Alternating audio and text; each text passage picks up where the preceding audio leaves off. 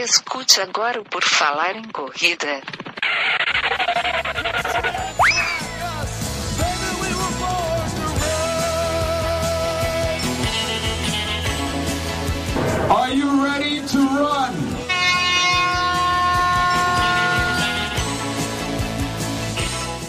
Estamos começando mais um episódio desse grandioso podcast Por Falar em Correr que está tocando nas suas orelhas, queridos ouvintes. Eu não sei bem quando esse episódio está indo para o ar, mas a gente está gravando, estamos gravando e vamos gravar e vamos conversar hoje sobre corrida, frustrações, ansiedades, depressões, pedras no caminho que tropeçam. A gente pega a pedra, joga na cabeça de alguém, não tropeça. Vamos conversar sobre tudo isso aqui. E para conversar comigo nessa mesa redonda, nesse bate-papo cheio de pessoas a, ouvindo, né? Porque participando só vai ter eu e a Andressa Rodrigues, que está aqui me ajudando a fazer esse episódio do podcast. Tudo bem, Andressa? Tudo bem. Ah, que maravilha. Firme e forte, feito um pote de gelatina. Vamos aí. Firme que nem palanque no banhado, né? Exatamente. Maravilha. Hoje nós vamos falar aqui um pouquinho. Eu já falei ali, né? A gente vai falar sobre corrida, sobre algumas frustrações que a gente tem, como é que a gente faz para encarar isso, se olha isso de maneira positiva, negativa, enfim. A Andressa vai ajudar a gente aqui porque ela viveu na prática isso, eu já vivi também. E a gente tem mais pessoas que viveram, provavelmente aí vocês que estão ouvindo, assistindo, e também devem ter suas experiências que podem compartilhar depois conosco. Vamos começar falando aqui do, dos pequenos percalços que acontecem em nossas vidas. Por exemplo, a, nós estávamos inscritos na maratona de Porto Alegre. Eu para correr a maratona, a Andressa também para correr a maratona. A maratona era começo de junho. Eis que no final de abril, comecinho de maio, a Andressa começou a sentir uma dorzinha ali, não sei, era no quadril, né? Um negócio assim, você vai explicar. E daí você achou uhum. que ia dar para levar, ia dar para tratar, e no final das contas o negócio foi aumentando, foi crescendo, e tu teve que abortar a maratona de Porto Alegre. Como é que foi essa sensação de lidar com todo esse processo? Porque tem todo um desgaste físico, psicológico e financeiro em toda essa empreitada. Aí eu queria que tu falasse o teu que está mais recente, né? Está mais vívido ainda na, na sua memória. Como é que foi esse processo todo? Desde descobrir a lesão, achar que ia dar para tratar, mas não deu, e daí ter que aceitar que não ia correr, e daí ir lá viajar e correr os sete. Como é que foi tudo isso? Então, para contextualizar, né, a gente fez um planejamento ano passado de fazer duas maratonas, e não é só isso, né? Eu queria falar um pouco que, além de tudo isso, a gente tinha todo um projeto que é a Caçada Unicórnio, que é o índice de Boston. Para eu alcançar o índice de Boston, teria que fazer a maratona em 3 horas e 30, enfim é um grande sonho, é uma coisa que eu fiquei muito empolgada para fazer esse ano, para tentar esse ano. E tudo isso começou já em dezembro, a ideia, janeiro, a gente já começou a subir o projeto, colocar na internet. Então, assim, foi uma coisa que, além de ser minha, um sonho, né? O meu sonho, a minha maratona, uh, seis meses de treinamento, era uma coisa que era compartilhada com o público e que por mais que, que as pessoas esqueçam, ah, hoje, amanhã, ninguém nem sabe, é, a pressão, a gente é, tem aquela pressão interna, né, de você alcançar um sonho e tudo aquilo que você lança público.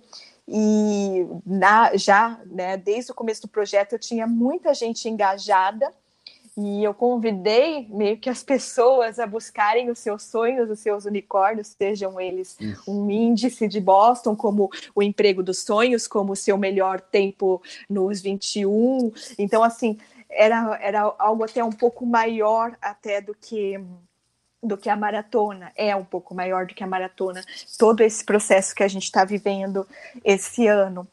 E começamos a treinar, dar o melhor, né? Aquela história é, treino para maratona não é fácil, então a gente começou a dedicar. Eu acho que no meio de tudo isso teve minha troca de trabalho. Não é que, é eu estou fugindo do assunto, viu, gente? É porque assim alguns pontos é, podem propiciar a gente a ter uma lesão ou ao caminho dar uma desviada, porque quando a gente faz um projeto, quando a gente fez a caçada, o unicórnio, quando você se inscreve na maratona de Berlim ou qualquer uma maratona, você pensa num ciclo de treinamentos e a maioria das pessoas pensa em alguma coisa linear. Mas mesmo com um problema simples, que é o que vai acontecer em todo o ciclo, não existe o ciclo linear com todos os treinos feitos, com tudo bonitinho, com aquela vida ok. Aconteceu também, né? tive uma, uma coisa maravilhosa que foi conseguir um emprego muito legal, né? E começar também a montar o meu negócio. Só que, apesar de ser muito bom o trabalho, é uma coisa completamente diferente do que eu tinha feito na minha vida, desde de operar um sistema de computador diferente, até os horários, até para onde eu tinha que ir, muitas horas sem comer, muito cansaço. Uh, chegou num ponto antes da lesão que eu tava meio, não é deprimida ou um overtraining, eu não sei, que eu tava assim de saco cheio de correr. que eu tava querendo até ressignificar o jeito que eu encarava a corrida de tamanha era a pressão e o cansaço, né? Faltava a gente estava numa média. Né? Nossa, era uma média de 60, 70 quilômetros por semana. Uh, fui deixando com tudo isso a musculação de lado. Então, eu falo assim: isso que eu estou contando para vocês, até a questão de mudar de trabalho, de alguma coisa que diferente acontece na vida, às vezes é um negocinho, a pedrinha, né, que eu coloquei ali no Stories, né? É uma, uma seixa, uma criptazinha no chão que aquilo ali, se você está em alta velocidade, tu toma um capote, entendeu? Então é, foi mais ou menos no isso. tênis, ela atrapalha bastante na corrida, né? Por exemplo, se tu usa uma pedrinha simplesinha, ela pode atrapalhar Simples. bastante, né? Então se for 42 quilômetros, então vai vai virar a morte aquilo para você, né? É, e só então, deixa antes isso. de tu continuar fazer uma parte aqui com o pessoal, que esse planejamento nosso começou já no ano passado, quando a Sim. Andressa fez a maratona de agosto lá em Florianópolis, a gente já tinha começado isso. Então, a gente está inscrito desde outubro de 2018 na maratona que acontece em setembro de 2019. A gente já está inscrito e daí a gente se inscreveu em Porto Alegre. Então o projeto começou a pensar nele já em outubro, setembro do ano passado. É uma coisa bem planejamento a longo prazo, que está sujeito a várias intempéries. Exatamente. Eles falam assim: ah, as coisas estão tá erradas porque planejou errado, porque não sei o quê. Não, gente, não é, não é só isso, né? São muitas causas e condições que às vezes convergem para um evento. E, enfim, aí é como eu estava falando: é volume alto, um, sem comer por causa de horário. Aquele trabalho estava desgastante, apesar de ser muito prazeroso, sem musculação, sem outras coisas. Recover, então, eu vou falar, contar a verdade para vocês, eu achava que era coisa de Nutella, tá? Fazer recover com fisioterapeuta. Eu descobri, tipo, que é a melhor coisa do multiverso, tá, gente? Então, para vocês verem como as coisas mudam. Isso também foi uma das lições que eu acabei pegando, que nem eu falei no começo. Não é a gente é, querer achar, ver positivo uma dor ou uma coisa que foi ruim, mas ver o que, que a gente pode trazer de bom, né? Aprender o que não fazer, o que, que, o que, que isso traz para gente. Então foi mais ou menos isso. O que, que aconteceu nessa nesse emaranhado todo aí de coisas? Em março, as coisas já estavam pesadas. Em março eu já senti algumas dores nas panturrilhas, eu achei que era fadiga muscular, pode ter sido também, mas o corpo já estava dando alguns sinais, tá? E aí eu parei, tive que parar 10 dias em março já. Aquilo já me deixou meio assustadinha, mas enfim, consegui voltar. Eu tive umas câimbras, tive microlesão muscular, mas consegui reverter bem legal, voltei. E aí, uh, quando a gente estava, foi em abril, que deu, na 27 de abril, que eu mostrei lá o treino. Foi um pouquinho antes de virar maio, né? Foi, tu fez um treino longo em abril, daí teve o feriado 1 de maio numa quarta, que foi a última tentativa que deu a É, exatamente. Então, nesse último de abril, né, comecinho de maio, o que, que aconteceu? Eu ainda eu protegia muito a panturrilha porque ela não estava 100, 100% na minha cabeça.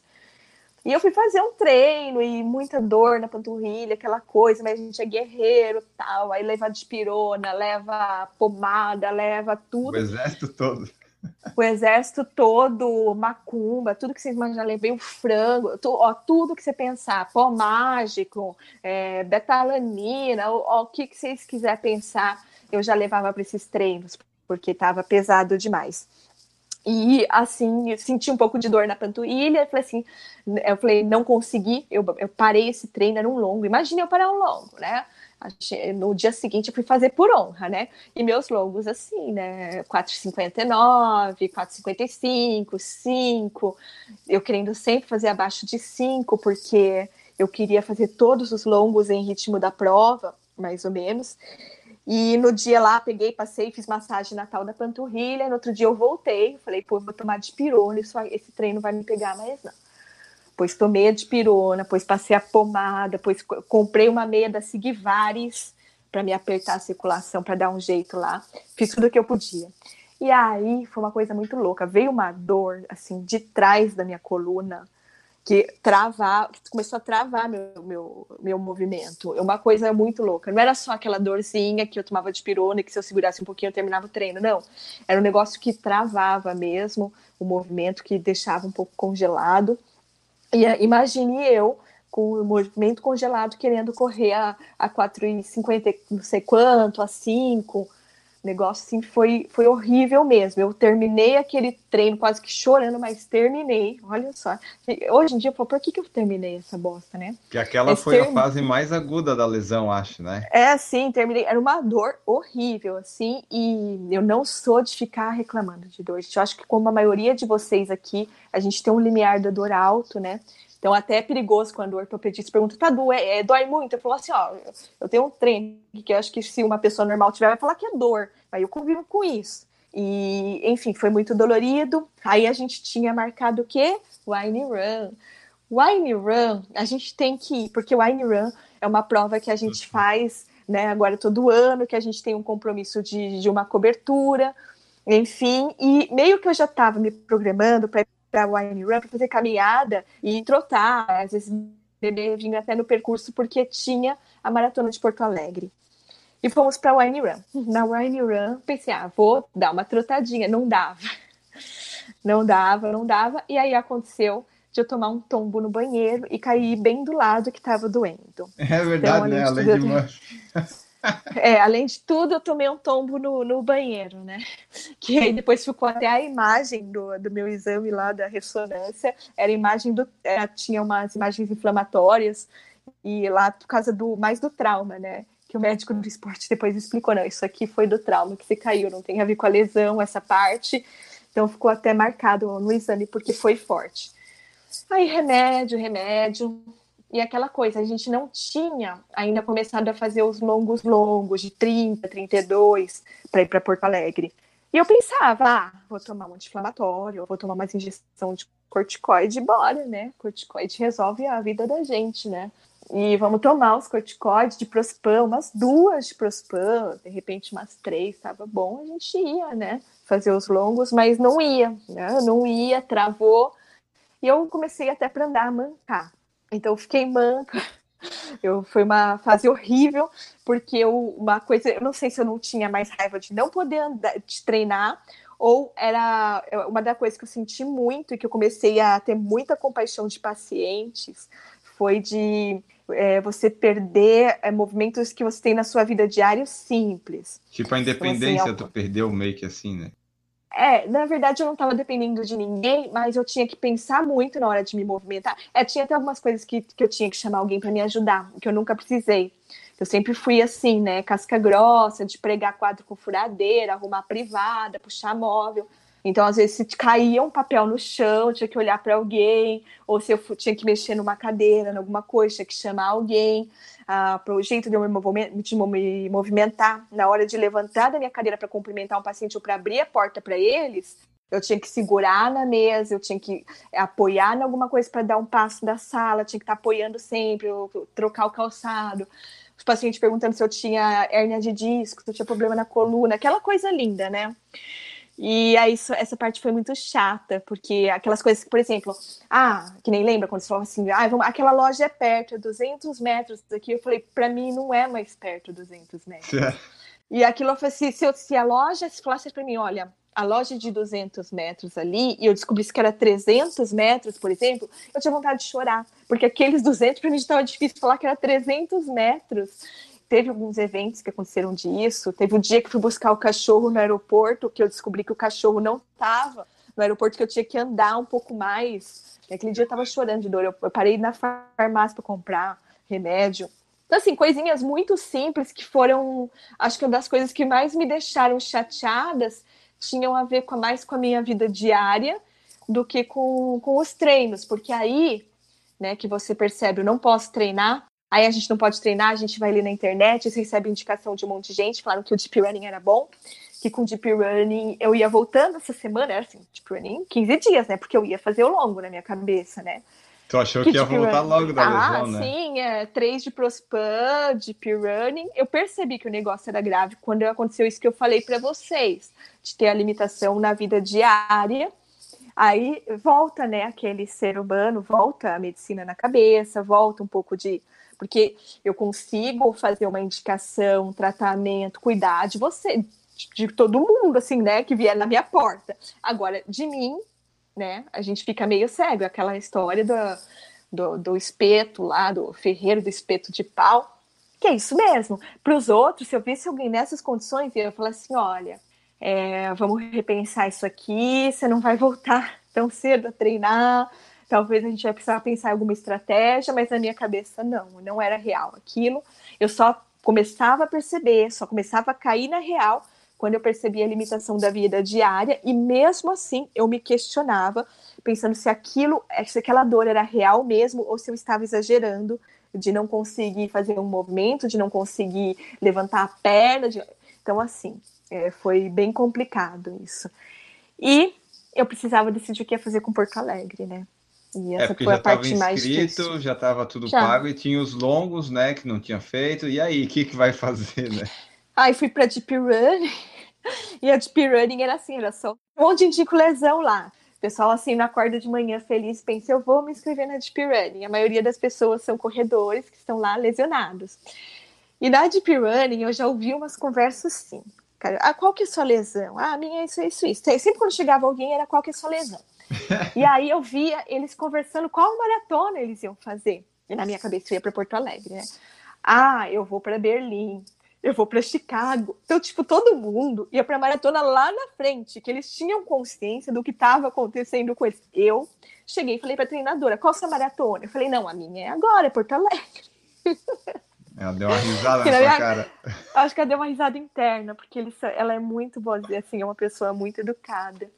E assim, eu falei, não, eu vou para Porto Alegre, né, na minha cabeça. Talvez ela não, não sabia, né, qual que era a minha lesão. Claro, deve ser alguma coisa light dela unha encravada, veio aqui passear. E, enfim, até eu decidi que não era Porto Alegre, assim, não foi uma coisa tão fácil, né? E eu não queria decidir não vou, porque ah, eu deveria ter tomado mais de Prospan, ah, essa dor não é real, ah, eu sou Nutella, eu que estou fazendo corpo mole, tem alguma coisa psicológica, blá blá blá. Ou, ah, não, é real isso, eu não posso ir, mas, pô, se for no ortopedista, se for em qualquer médico, ele fala para mim que eu não posso ir, né? Ou então vão falar, não, vamos, vai. E eu falava assim, mas eu quero uma conduta é, mais real, de, tipo, eu queria alguma coisa, tipo, de um atleta, até que a gente foi conversar com o Dr. Daniel Carvalho, que é um triatleta Ironman, super vai ser vai fazer o Fodax, né? Como é que é a própria? É, eu acho que quando esse podcast for para, eu acho que ele ainda vai fazer, mas se ele for depois ele vai ter feito. Ele até participou de umas edições atrás aí falando do, do Fodax. É, não, já vou colocar, vou, já vou intitulá-lo de Fodax Man estava aqui em São Paulo, a gente teve muita sorte. Olha, olha como o universo conspira, né, gente? A gente entrou em contato, graças a Deus ele, ele me atendeu. Quando a gente conseguiu conversar com o Daniel, faltavam duas semanas para a maratona de Porto Alegre. Então o máximo longo tinha sido 26. E tu não corria já fazia uns 20 dias. Eu só lá na piscininha, tipo cachorrinho na água, né? Feliz da vida lá. E aí, quando eu falei com ele, ele falou assim para mim: olha, fazer a maratona, tipo, fazer uma foda, né? Tipo, pelo que você quer fazer de 3 horas e 30, você não fez o treino específico. É a conduta médico-esportiva, entendeu? Então ele, ele me colocou o maior argumento, tá? Você vai, você vai fazer a maratona, de repente você faz em 3 horas e 50, 4 horas, 4 horas e 10, não sei. Para o que você se propôs a fazer, né? Não é. E pelo, pelo seu perfil você vai ficar frustrada, realmente. É. Pelo meu perfil? Eu acho que imagine se eu ficasse quatro horas e pouco e aquela dor atacasse ali. Então seria um risco muito alto. Mesmo ele falou assim: você já tem os Estados Unidos, você já tem um, um propósito de um índice que você pode se poupar agora e treinar para Huntsville, né, para setembro, né, para os Estados Unidos, para Huntsville. E aí acabei decidindo isso, e quando, e quando eu tive essa conversa com ele, foi assim meio que libertador, porque tinha os argumentos, eu estava entendendo o que estava acontecendo, não era só pela dor que estava desistindo, era por não ter feito os treinos específicos, e aquilo ficou mais real. Mas eu tinha que ir para Porto Alegre, gente. Por quê? A gente tinha que ir para Porto Alegre.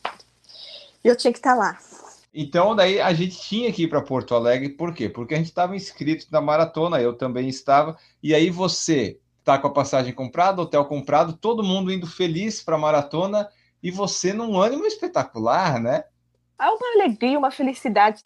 Gente, depressão. Eu não sei. É. Sabe quando tudo fica preto, seu coração fica preto, cheio de correntes, de, de espinhos? Eu fiquei assim essa semana antes de ir para Porto Alegre. Porque eu não ia fazer, já era decidido, não tinha nem como dar louca e pensar em fazer, não. Era uma decisão muito bem tomada, mas não queria estar lá né, naquela hora. Eu não queria estar lá, não queria ver todo mundo lá.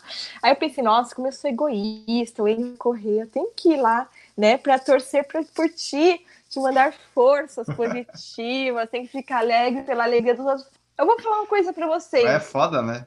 É foda, é foda, não dá, é egoísta pra caralho, mas é a, é a gente, é o ser humaninho, a gente é assim. Eu vou, é, né, eu vou falar uma coisa séria agora. Talvez com a cabeça que eu estou hoje, né, e depois eu no final vou até falar de algumas coisas dos insights que me deu. Hoje, com o upgrade que eu tô agora, eu acho que eu, eu iria sem nenhum problema. Eu conseguiria estar nessa empatia, eu estaria me regozijando pela festa das pessoas, tudo. Mas, assim, naquele momento, não. Naquele momento era só tristeza. Uma das qualidades que eu mais gostava em mim é, a corrida, era correr rápido. É, eu tinha planejado seis meses tudo aquilo, então era, era muito luto, era uma coisa muito ruim mesmo, mas estava lá, tinha comprado passagem, estava lá. E pior que assim, eu pensei, eu vou, eu falei para ele, eu vou, mas eu vou ficar no quarto dormindo, eu vou ficar, é. sei lá, ouvindo alguma coisa, ouvindo uma palestra, estudo, sei, viajando, né, no quarto, eu não quero ver a corrida, não quero ver nada. E enfim, a gente acabou indo e uma coisa muito louca que aconteceu, que eu gosto muito de treinar mentalizando os lugares, o tempo que eu tô chegando. E desde o começo do ano, olha que coisa maluca, eu não conseguia ver bem o pórtico de Porto Alegre, eu não conseguia ter essa imagem na minha cabeça, eu acho que eu nunca consegui que eu já tenho de Huntsville na minha cabeça, bem viva as cores, tudo. Eu tenho muita coisa de Huntsville já na minha cabeça que eu uso em treinamento, né? Isso é coisas da psicologia esportiva. E lá eu não tinha. Dentro de mim já não tinha. E aí eu falei, vou ficar nesse quarto, vou ficar enterrada aqui, não quero ver ninguém. Mas fomos, né? Mas foi bom. É porque eu acho que um, um grande, digamos, ponto de mudança que teve foi quando você foi pegar o kit e tu viu que dava para mudar para 7,5, né? Que daí tu assim, bom, pelo menos é... eu vou eu estou inscrita numa prova que eu vou conseguir Olha, correr e completar. Exatamente, porque o Dr. Daniel falou assim para mim: você vai para Porto Alegre e vai fazer 10K, fazer um, tipo, uma curta distância para ver como você tá. Como eu já tinha feito bastante deep running, e tinha tomado remédio, e tinha feito um monte de coisa, fisioterapia, massagem, enfim, várias coisas. Eu tava nessa. Aí quando a gente foi, porque até a hora do kit tava uma bosta, tava o mundo sim. A hora que eu cheguei lá no kit, que dava para trocar a distância, eu não sei, para mim aquilo fazia muito sentido. Porque qual que é o sentido disso? E outro dia eu conversando com um paciente meu corredor, tipo, ele mas total sentido. Você vai fazendo uma prova para WO, eu achei muito legal isso. e eu falei assim, pô, eu vou botar um numerão de 42 aqui no peito para correr 10, para fazer um teste terapêutico. Desculpa, gente, que bosta na minha cabeça naquela hora. Aí eu vi que dava para trocar pela, pela 7,5. Eu falei, ai, que lindo. Aí quando eu consegui trocar o número pelo número de 7,5, troquei tudo, paguei 50 pila, dinheiro mais bem pago da minha vida, do, que eu gastei. Sabe aquele dinheiro que você fala, nossa, que dinheiro bom que eu gastei? Foi é, aquelas e, 50 pila. E fica, fica a dica para as organizadoras, né? Que para trocar no dia, no dia anterior, pode cobrar. Às vezes o, o corredor paga com muito gosto até porque por mais ridículo que seja, eu nunca liguei para isso. Para mim sempre o, o, eu brinco, eu não ligo para medalha. Minha medalha é meu Garmin me dando RP, meu meu tempo, que eu sou meio a louca do tempo, né? Eu queria medalha, eu queria muito a medalha. Porque eu fiz poucas provas esse ano, porque eu estava inscrito na tribuna eu tive que ver todo mundo correr na tribuna e eu não correr. Então eu queria muito uma medalha que significasse um recomeço. Tanto essa como a da, da 42K é, significaram um recomeço para mim. Essas duas medalhas são muito importantes. Quando eu troquei, quando eu estava com o número adequado, quando as coisas estavam alinhadas, aí eu fiquei bem. Aí eu fiquei bem, aí a gente foi ver palestra no hotel, de Debs Aquino, foi ver Gustavo Maia. Aí eu já estava com a cabeça boa, entendeu? Aí já vi ele, já fiquei feliz, já valeu pela palestra. Aí foi bom. E aí eu já comecei a entrar naquele clima de festa da maratona, me regozijar com a felicidade dos outros. Uh, e aí eu comecei a entrar no clima. Aí, e aí eu tinha um propósito que era muito legal, que era fazer sete e meio. E assim, eu pensava assim, não quero andar, mas eu sei que eu, se eu tiver que andar, eu vou andar, porque eu tô com todo machucado aqui. Mas vamos lá, eu vou terminar. Mesmo andando, eu vou terminar isso aqui e eu vou pegar a medalha. Era só isso que eu pensava. E para minha surpresa, eu corri o sete e meio.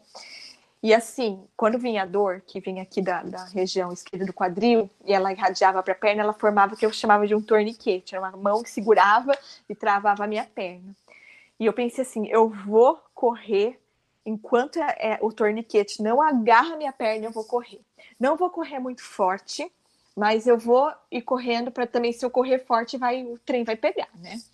Aí eu peguei, comecei a correr, correr, correr, ia chegando, falei, ah, está suave esse negócio aqui, correndo, correndo, tinha subida, mas lá no Jeep eu tinha feito uns treinos de tiro no Jeep, subia a subida que de para dar força nas pernas, sem sentir, ou era alegria, ou era endorfina que eu estava correndo, até agora Depois não sei. Depois de um mês, é. né? Estava correndo. Depois Mais de um mês até... sem correr, pô, pô fosse para Uphill, já, já subia Uphill feliz da vida, né? Aí, assim, uma subidinha, fala, nossa, eu tinha subido. Falei, ah, é, não, isso aí, tirei de boa. Quando eu terminei o 7,5, fiquei muito feliz. Fiz o 7,5 inteiro correndo. E, né, graças a Deus, abaixo de 5 para 1. Então, isso é, foi muito os legal. detalhes aqui para o pessoal saber: a pessoa ficou 45 dias sem correr. Quando ela correu, ela foi a 15 geral lá nos 7,5 com pace de 4,51. Então, o Jeep deu um fôlego, pelo menos manteve a, o fôlego em dia, né? É, o que ficou assim para mim de ter feito corrido, mesmo abaixo de 5, tudo foi a seguinte mensagem: meu VO2 de alguma forma estava preservado. E isso assim me deu muito ânimo. Tava, meu condicionamento físico estava tudo bem. Então isso aí me, me, me deu um, gás, assim, me deu um ânimo. E aí ficou tudo lindo, né? De eu ter corrido e ganhado a medalha. Ah, né, nem sabia que era 15, 14, nem, nem tinha noção desse negócio aí. Eu só sabia que eu tinha corrido, não tinha andado, que na minha cabeça era muito óbvio que eu ia andar, e tinha pego a, a medalhinha. Então foi uma coisa maravilhosa mesmo. E depois disso, mudou uma coisa muito louca para mim, que eu sempre. Se eu não fizesse assim, a prova do jeito que eu queria, se não desse RP, se não tivesse, sabe, tudo bonitinho, eu achava que tinha sido uma bosta. E depois disso, eu comecei a, a ver graça em todos os pórticos e independente de como a gente cruzasse ele. Então, eu comecei a ter gratidão por todos os pórticos que a gente cruzasse, independente das condições. A gente pode pegar sempre as coisas, as coisas ruins que acontecem, tirar coisas boas dali, é como tu pegou, né, dos pórticos, de dar, começar a ver as coisas com outros olhos e daí também é bom para aprender para não repetir os erros, para não ter a mesma lesão, né? Que daí tu viu que tem que ter um outro esporte para dar um suporte ali, né? Que o deep running foi importante para te manter o, o fôlego para conseguir, quando fosse correr, correr num ritmo legal lá sem sofrer. Exato. Então, assim, uma coisa que ficou marcado para mim é que é muito importante ter o segundo esporte, o segundo, terceiro esporte. Por isso que o, o pessoal do triatlo, vocês são grandes privilegiados. Que se quebrar os pés, tô brincando. se quebrar o pé, acho que não dá pra fazer nada no triatlo. Vai remar, entendeu? Mas assim. dá para dá para nadar ainda. É, isso que eu fiquei pensando, será que dá para nadar com o pé quebrado? Que eu ainda não peguei da natação. Mas o deep running me acendeu uma luzinha de de repente fazer natação, tal. É uma coisa que tá pegando no meu coraçãozinho agora. Ou alguma outra coisa, talvez bike. Outro esporte, gente. Assim, é preciso ter um outro esporte, né? E seja depois... para o momento de lesão, seja para intercalar com aqueles day off, que é um descanso que tu pode fazer alguma atividade, né? É, pode fazer, né? Tem treinador que trabalha com pausa ativa, eu acho legal a pausa ativa. Você pode fazer esse outro esporte no dia da sua pausa ativa né? Uh, mas assim, é, foi muito legal eu ver isso. E aí comecei, né? Aí a coisa foi melhorando, melhorando. É, como o Daniel já tinha meio que previsto, eram seriam oito semanas, né? Que ele falou. É porque assim, a tua lesão, no fim das contas, era uma lesão simples, só que o momento que ela chegou foi um momento meio complicado por tudo que estava para vir, né? Tipo, tinha maratona, aí tu ficou com aquelas coisas todas na cabeça, mas se fosse tipo uma lesão dessa em janeiro, era é, super simples, sim. né? Sim, sim, ridículo, né? Não, é ridículo e não é, né? Porque às vezes a gente tem que aprender com ela o que, que fazer para Que lesão ter. que foi, no fim das contas? Rapaz, assim, para falar de forma bem genérica, porque assim, para falar é, qual grupamento muscular, o que, que aconteceu, se foi. É, para leigo, para leigo. Foi uma inflamação, para leigo, e até para gente aqui da área da saúde entender assim, bem legal. Foi uma inflamação, um processo inflamatório de partes moles aqui no, na, no quadril esquerdo. É, há muito indício de ser uma, um síndrome do piriforme, ou seja, há essa inflamação, isso comprime o nervo ciático, que é o, a, o choque o torniquete que agarrava a perna. Então, assim, à medida que foi desinflamando, essas estruturas musculares, tudo, foi libertando o nervo também, e a coisa foi voltando ao normal. E agora estou trabalhando com a fisioterapeuta fortalecimento, de alguns grupos musculares, né, para que não haja mais nenhuma disfunção aí nesse, nesses locais, trabalhando o equilíbrio, trabalhando outras coisas aí com a físio agora. Isso, ó, até o Marcos Dota ele perguntou assim: se tu não cogitou fazer infiltração, isso resolveria a tua vida para correr a maratona ou nesse nível que tu estava infiltração, essas coisas não, não dá? O Daniel falou, ele falou exatamente isso. Se você quiser, a gente faz uma infiltração e você corre a maratona. Esse, era o ponto. Infiltrar para correr a maratona dava, mas e o que eu tinha perdido de treino? Ia sair em 3,30 sem ter treinado? É, Aí, e talvez tu gravasse, a... né? Exatamente, essa foi a decisão. Então, em vez da gente infiltrar, vamos preservar, vamos segurar aí, vamos né, dar uma folga para essa estrutura, para focar para se pôr para setembro, né? Então, talvez é o que ele falou também. Se fosse uma maratona fora do país, com tudo pago, a maratona da vida, não fosse fazer outra, infiltrava e a gente ia. E tipo, se a lesão quatro... fosse agora em julho, por exemplo, se tivesse a maratona em setembro, aí a gente ia levando do jeito que dava, né? Não, isso aí, é, ela tá aqui, tá ainda incomodando. Tá? Então, assim, o que a gente, o que foi decidido agora, que tá melhorando, tá sarando, mas se tiver dor, é anti-inflamatório e continuar treinando. Se acontecer alguma coisa lá, ou perto do mês que a gente tiver, quando estiver indo, é infiltração, tá? De corticoide. Isso aí é. E depois Mas, trata, né? Uma coisa está nos Estados Unidos. Aí depois trata, né? Que o corticoide a gente fala, põe o curativo. Isso aí acontece muito, viu? com, por exemplo, o atleta ele treinou e arruma a lesão bem em cima da prova, ou já o cara tem condição, sabe? Ou então tá pago, ele tem que realizar, ou ele é pago para isso, que a gente faz, né, na medicina esportiva. A gente infiltra o cara mesmo, ele faz o, a competição e volta e trata. Isso é bem comum. A gente, eu já falou em alguns podcasts, acho que o próprio Daniel Carvalho disse que é, depende muito do, da prova, do gasto que a pessoa teve com o negócio todo para saber se vale a pena fazer isso ou não, né? E depois de setembro a gente vai ter, sei lá, três meses no fim do ano para tratar, para parar, cuidar Sim. certinho. Porque então, a tua lesão já... ela tá melhorando, já não está na fase aguda, mas ela só vai melhorar mesmo quando você parar de dar tanta pancada dos longos, por exemplo, né? Isso vem depois da maratona, provavelmente. É, exato. E se ela reativar e a gente estiver com a maratona, isso assim, eu vou, vou fazer que. Ah, vai para a maratona fazer em quatro horas, não sei, vou, vou, tá pago, eu vou, não tem mais. Infiltra o negócio, a gente vai. Então não tem mais essa conversa. Se voltar, vai infiltrar e vai ir, porque é outra história, né?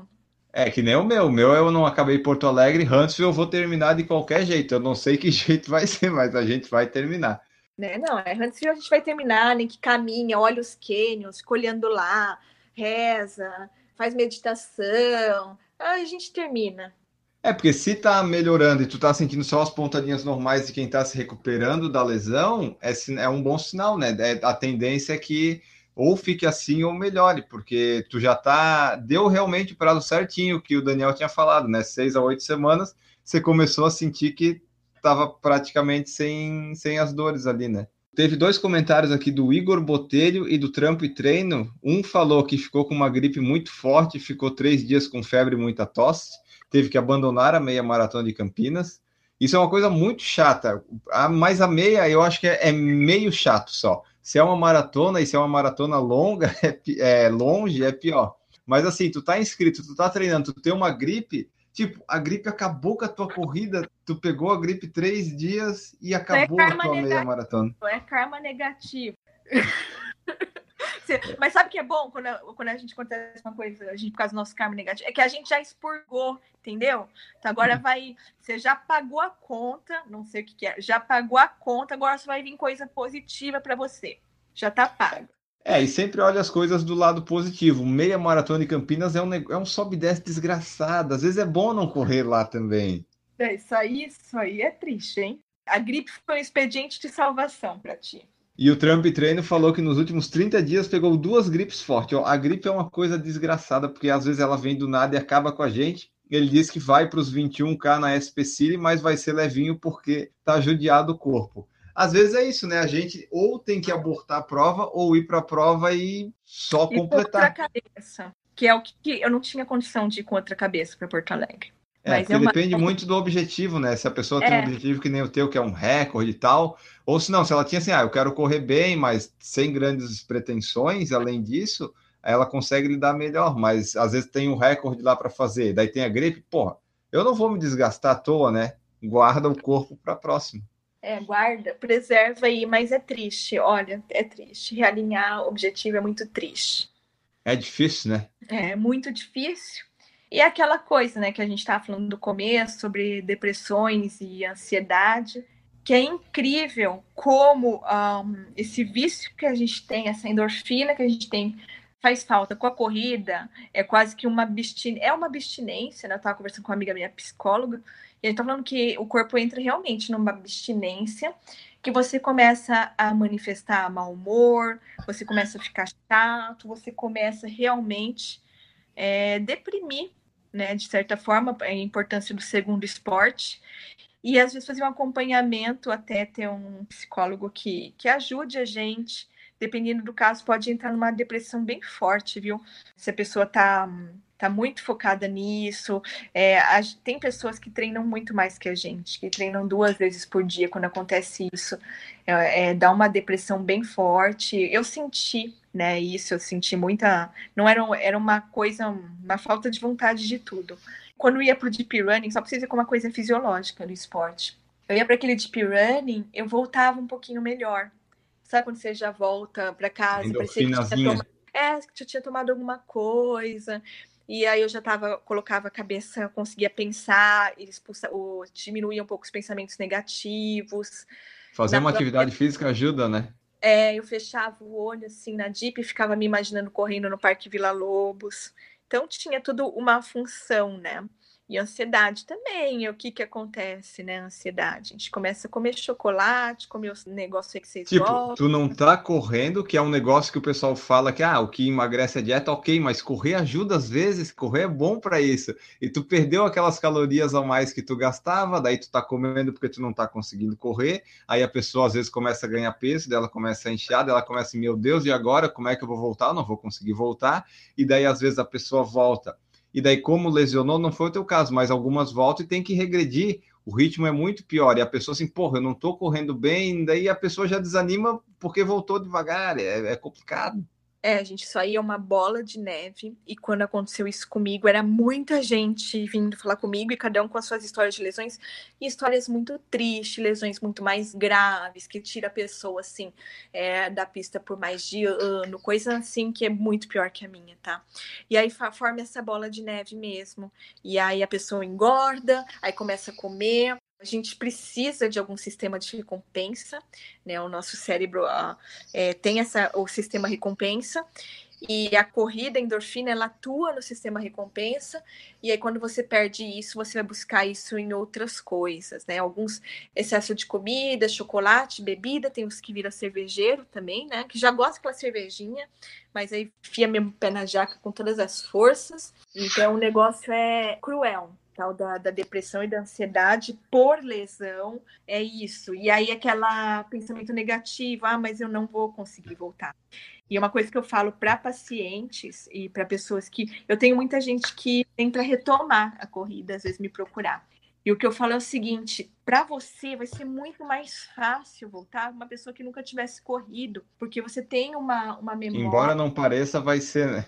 Vai ser. Pode ficar 10 anos sem fazer atividade. O seu cérebro já consolidou alguma aprendizagem motora que quando você for fazer vai ser muito mais fácil, entendeu? Então, assim, não perca fé, porque volta e volta bem. Não vai ser assim, na velocidade da luz. Ai, eu voltei a treinar, vou correr a 4,30. Não, não vai agora, não vai correr a 4,30, né? Então, você vai correr às 6, às 5h50. E aí, às vezes, 5h50, o cara que ele já tem algum treinamento, ele parte, às vezes, para chegar ali bem baixo. Mas ele tem que passar ainda pela essa fasezinha, pela penumbra, para dar aquela deslanchada. É, e quando a gente está machucado, parece sempre que é uma eternidade que nunca vai passar, mas quando a gente passa, a gente vê que, porra, não foi tanto tempo assim, né? Só que a fase que está passando ali passa até por aqueles os estágios do luto, da morte, acho que passa um pouco da lesão também. Tem a negação, tem a aceitação, eu não sei a ordem, mas tem alguns desses estágios. Com certeza, tem, é que nem eu falei no começo, negação, não, isso não está acontecendo, eu vou para a maratona né? Aí depois você entra na revolta, você fica puto da vida. Revolta, aí que que era? Ah, aceitação, não, aí aceitação última, revolta. Aí você começa, eu não lembro, tem um dos estágios, sei que tem a barganha. Ah, se eu fizer isso, eu consigo. Começa a barganhar com o negócio, depois você aceita, entendeu? E foi bem isso que aconteceu. E outra coisa, que foi muito legal, esse insight que eu tive com tudo isso, é que eu percebi que eu tinha deixado muita coisa de lado da minha vida. O que, que a vida quer dizer com isso? O que, que eu preciso olhar aqui? Poxa, nossa, eu, tava, eu não estava olhando para isso, isso e isso. Aí eu comecei a ver que a gente é muito louco, a gente é muito viciado, gente. A gente é muito, às vezes chega a ficar monotemático, né? Com esse negócio de corrida, corrida, corrida, corrida. E quando perde, não, vamos pensar, vamos ver um amigo que não corre às vezes, que ele pode ser interessante também. Vezes ele gosta de uma música que você gosta também, ele conta umas piadas legal. Então, assim, isso foi uma coisa, um tapa na cara. Poxa, eu estava correndo, mas eu não estava olhando para essa organização, isso, isso dentro da minha vida. Eu preciso fazer isso, isso na minha carreira. Eu não estava olhando para isso. Ter parado mesmo que a revelia me fez olhar para isso acabei conversando com outras pessoas que não são de corrida, que têm assuntos muito legais, e comecei a retomar alguns livros, alguns contextos, até música, essas coisas de coisa que não é da corrida, e pensar que às vezes é, não ter isso como uma coisa única, tá? Inclusive eu gosto, trabalho com esporte, e porque me veio aquilo que estava falando na cabeça, é, não vou voltar mais, não vai, meu corpo não vai voltar. Você chega sei lá, não vai voltar.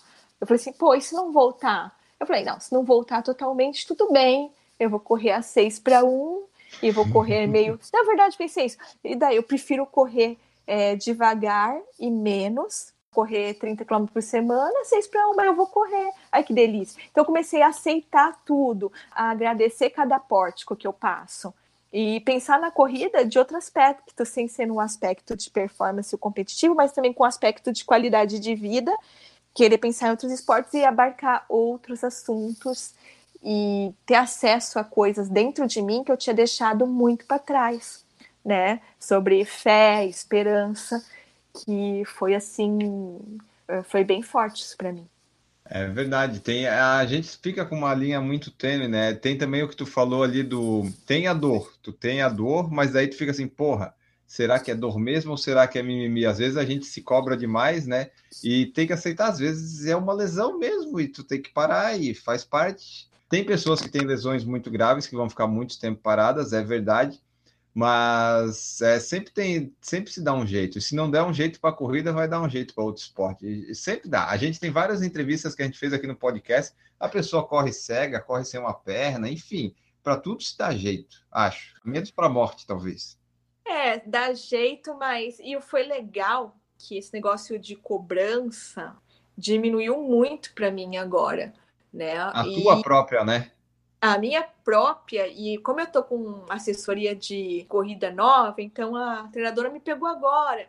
Então eu dei uma chance para ela, né? Quando a gente pega o novo, você tá. Eu estou é, no novo, então eu tô aceitando tudo que você vem a me dizer. Então eu tava bem aberta. Eu consegui dar a chance, né, de eu, eu ouvir ela. Ela falou: calma, vamos treinar da melhor forma no dia que der, o que, que der para você fazendo, que a performance é só um. É, a consequência, né? Consequência, acaba vindo. Se não vier, né? A gente tá treinando, tá fazendo as coisas, e eu tô vendo de forma mais light. Então, eu não tô com essa cobrança toda. Quero fazer em 3h30? Quero fazer maratona em 3h30. Se não der, pô, vai ser uma maratona legal, mais uma para conta, vamos olhar os canyons. É porque nem tudo é tempo, né? Tudo bem, a gente corre, a gente quer performance, a nossa performance, bater nossos recordes, mas às vezes tem dia que não é o dia do pão quente, tem que aproveitar o que deu lá. A gente fez o melhor, mas o melhor, e infelizmente não foi o melhor para bater o recorde. Tem também é como você joga, o pessoal joga futebol, vôlei aí, tu dá o teu melhor, mas às vezes o adversário vai dar o melhor e o melhor dele vai ser melhor que o melhor teu. Daí dá, dá um problema. Isso aí, a gente vai vai contra a cabeça, né, já. Então, não assim... dá para ganhar sempre, é, seria até bom, mas não dá. não dá. E eu repensei tudo que alguns pontos que eram vaidades minhas. Todo excesso pode estar escondendo uma falta. Eu olhei para as minhas faltas. Então aí eu consegui ver, e aí isso aí tudo, esse excesso, esse excesso de cobrança, que tem que ser muito foda, que eu tenho que pegar o índice a qualquer. Gente, o índice vai vir. Se for esse ano, vem o ano que vem. O ano que vem eu não sei, que ano que vem eu quero desenvolver nos 10 ou 21. Vai vir, porque é natural, né? Eu comecei a correr. Mas você não pensava assim ano passado, você queria a todo custo esse ano, né? Eu queria, mas assim, é natural. Eu comecei a correr ontem, bem dizer. Eu brinco, I'm a little puppy, eu sou um filhotinho na corrida, não, não tem nem maturidade. Outra coisa que aconteceu, a gente não tem maturidade esquelética ainda nesse esporte. Lógico que aconteceu alguma coisa correndo rápido, assim. Então, é, é isso, uma hora vai ter essa maturidade. E aí vai chegar, pode ser que chegue agora esse ano em Huntsville, mas pode ser que não. Se não buscar, a gente vai aproveitar o que vier pra gente. É, exatamente. A gente dá o melhor e vê o que, que é o melhor da, daquele momento. A Dai Freitas, ela está nos assistindo aqui, ela falou que muitas gripes podem ser overtraining, que foi o caso dela. A pessoa está em overtraining, daí fica com a imunidade baixa, é isso, né? E às vezes a gripe ataca.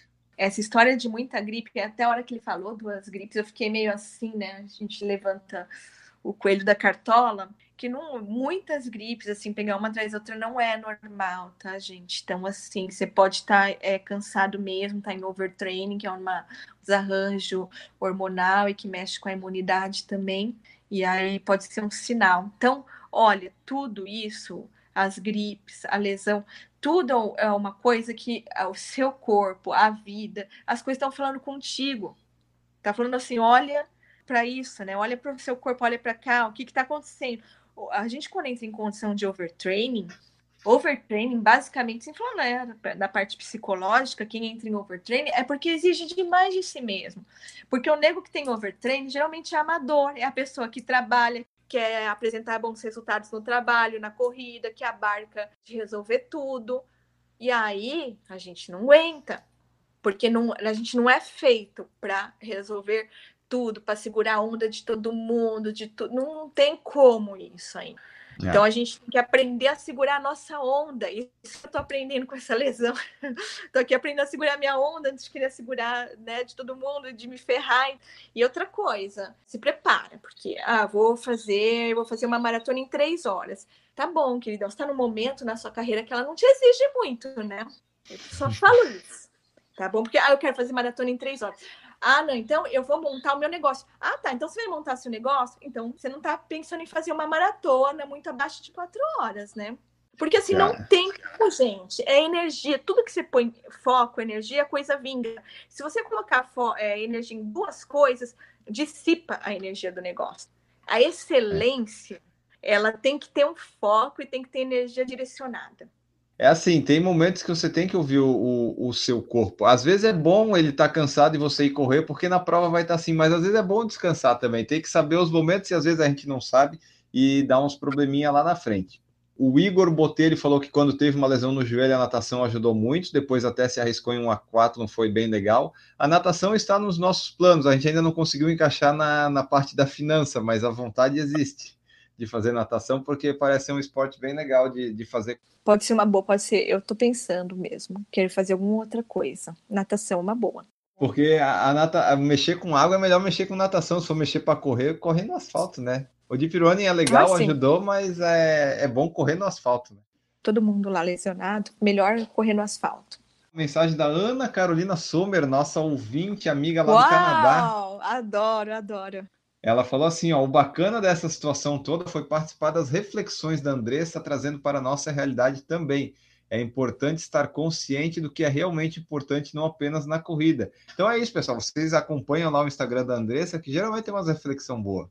A gente, eu, eu super fico falando, me exponho, eu gosto disso. Tanto pelo trabalho como o meu momento depressivo. É, eu dei uma saidinha, eu fiquei um pouco offline, mesmo offline eu sou bem presente, para vocês verem, né, como, como eu fico aí na rede. E a Ana Carolina também comentou assim: e a chegada do Garmin com certeza ajudou nesse processo. Para quem não sabe, Garmin não é um relógio, que para nós o Garmin não é mais um relógio comum, não é um relógio qualquer.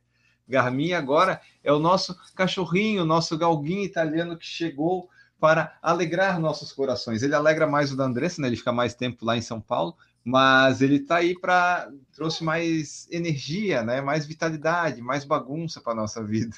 É, o Garmin ele chegou na, na das piores fases mesmo. Foi aquele dia lá que eu não conseguia andar, que eu tava mancando, então pra vocês verem, ah, quando eu fui buscar ele no aeroporto, ah lá, beijando na boca. pra vocês verem. fui atacada por um galgo italiano. Falou, Garmin, também o cachorro acordou. Falando do Garmin, ele acorda, ele conhece a voz, ó. Ele sabe cachorro, que o nome dele é Garmin, né? Ele sabe. Quando eu falo, ai, esqueci o Garmin, ele, ele é as estrelinhas. Então, o Garmin foi fundamental, fundamental na parte. Eu acho que se não tivesse o Garmin, eu tinha caído morro abaixo. Mas ele veio aqui para destruir com a casa. Antes do vídeo do Chico, ele já tinha comido meu colchão, tá? Comido colchão lá no quarto da Manu. Então ele o livro de nutrologia, é bem... o incenso, papel higiênico, a revista, as cadeiras. Peraí que tirou meu fone. Tirou meu fone. Peraí que ele tirou meu fone. Pegou minha carteira com meu dinheiro. É, é isso. Mas eu não consigo brigar. Comeu dois reais. Se fosse cem, eu brigava. E aí eu dei risada. Aí eu tenho cinco reais da sorte na carteira, né? Que foram cinco reais que eu achei na, na rua. E aí, quando ele comeu o dinheiro, eu tava ali brigando se ele come esse ideia. Eu tava preocupada que ele tinha comido o dinheiro da sorte da minha carteira. Mas o dinheiro é tão, tão magnetizado lá, tão encacado, que ele não comeu o dinheiro da sorte, ele comeu do real só. Então é isso, pessoal. É, tem várias formas de você encarar e conviver com lesões e frustrações na corrida. Uma delas pode ser conseguir um, um petzinho, um bichinho de estimação. Ele pode trazer muita alegria para o seu dia, traz algumas responsabilidades também, então você tem que ver se é a hora. Mas para nós ajudou bastante, veio num momento bem legal lá. Ele chegou no fim de semana antes da tribuna. A Andressa pegou ele numa quinta, daí a gente já foi para a tribuna no fim de semana. E desde maio ele está ali com a gente, está aí, ó, beijando a Andressa. Esse é o uma paixão, olha lá, gente. Isso é um galguinho italiano, ó. E já, já ficou em quinto na geral aí numa corrida, que ele não vai mais participar. Mas tá bom. É, esse aí do Canicross a gente fala num outro programa, um outro episódio, a gente fala com o pessoal lá certinho. É, o pessoal do Canicross tá tudo empolgado para a gente fazer um programa só com Canicross. É uma modalidade, é uma modalidade esportiva. A gente tem campeonato disso no mundo e tem brasileiro representando. E aqui o Lucas Teixeira perguntou se o Garmin de vocês tem som. É, esse aqui, o galgo italiano, ele não late, né? Ele não é de latida, é da raça isso. Até os whippets, né? Os galgos, em geral, não são cães que latem. Mas às vezes late. Mas às vezes late, aí quando late eu quero gravar, porque ele late pouco, eu acho bonito quando ele late. Mas o barulho dele é a bagunça, viu? O barulho dele é, é a tranqueirada. Ó, oh, tá comendo fone. Ah, lá, lá. Ele acordou, eu, eu tava com medo que ele ia me arruinar com meus cabelos, ia beijar na boca, eu não ia conseguir falar. Bom, pessoal, essa foi a nossa conversa aí um pouquinho sobre vida, corrida, depressões, frustrações e formas que você tem de encarar. Se você já teve uma situação aí na sua vida, você pode compartilhar conosco, pode mandar o feedback do que achou o programa, pode mandar e-mail, ir no nosso Instagram, no Instagram da Andressa. Né? Estamos à disposição para receber suas mensagens, seus causos, seus relatos. Mencionem a gente lá para a gente repostar, enfim. Vamos fazer todo esse processo aí. Esperamos que vocês tenham gostado desse episódio, que esse episódio aí falou da, mais da vida, né? Todo mundo passa por esses momentos aí de tristezas e daí aprender com essas coisas. E esperamos que vocês tenham achado legal. Agora a gente vai embora, mas antes de ir embora, lembrar das formas que você tem de apoiar o nosso projetinho aqui. Tem o PicPay, que come menos taxa, tem o Padrim, que é o mais tradicional, e eu criei também o Apoia-se para você que quiser, que tem conta no Apoia-se, quiser lá, a gente tem três formas de você apoiar o nosso projeto a partir de um real. Você vai lá, colabora, faz parte do PFC, ajuda a manter o podcast, os vídeos e tudo mais no ar. Feito o aviso, agora vamos despedir da minha convidada linda e maravilhosa. Muito obrigado pela participação, Andressa, e deixa aí os teus contatos, onde é que você está atendendo aí, Nutrologia e tudo mais, para o pessoal que quiser te procurar, conhecer, enfim, saber como é que funciona, deixa aí teus recadinhos finais. Eu estou no Instagram, então lá, né, eu acho que é o canal mais fácil de vocês acharem e me perguntarem as coisas e a gente conversa sempre no Insta. Então, é meu Instagram é @andressa_frs e ali vai ter o telefone da, da clínica, São Paulo e Florianópolis, os atendimentos. E aí é só entrar em contato, por enquanto, pelo Instagram e pelos telefones que estão ali na bio do Instagram. Maravilha! Então, pessoal, vocês entrem lá, consultem o Instagram para daí se consultar com a Andressa. Vão lá, acompanhem o Instagram da Andressa, lá tem tudo, ela concentra todo o conteúdo lá. E Antes de ir embora, a nossa frase tradicional que eu roubo de um Instagram alheio, você pode tentar descobrir qual é, é a seguinte a nossa frase de hoje. Erros fazem parte do ser humano. Aprecie seus erros pelo que eles são. Lições de vidas preciosas que só podem ser aprendidas de uma maneira difícil. Olha que profundo isso, pessoal. Fiquem com essa mensagem final. Nós voltamos no próximo episódio. Um grande abraço para vocês e tchau. Errou! Só para o pessoal saber, quem não te, tem ficou com preguiça de pesquisar no Google, os estágios são negação, raiva, barganha, depressão e aceitação. Errou! Tá bom, vamos encaminhar aqui para o final então. Já que o Garmin acordou, e daí você vai ter que botar ele para dormir. Eu tô ferrada hoje. Amanhã tem que acordar às 5 que tem rodízio do carro. Puta merda.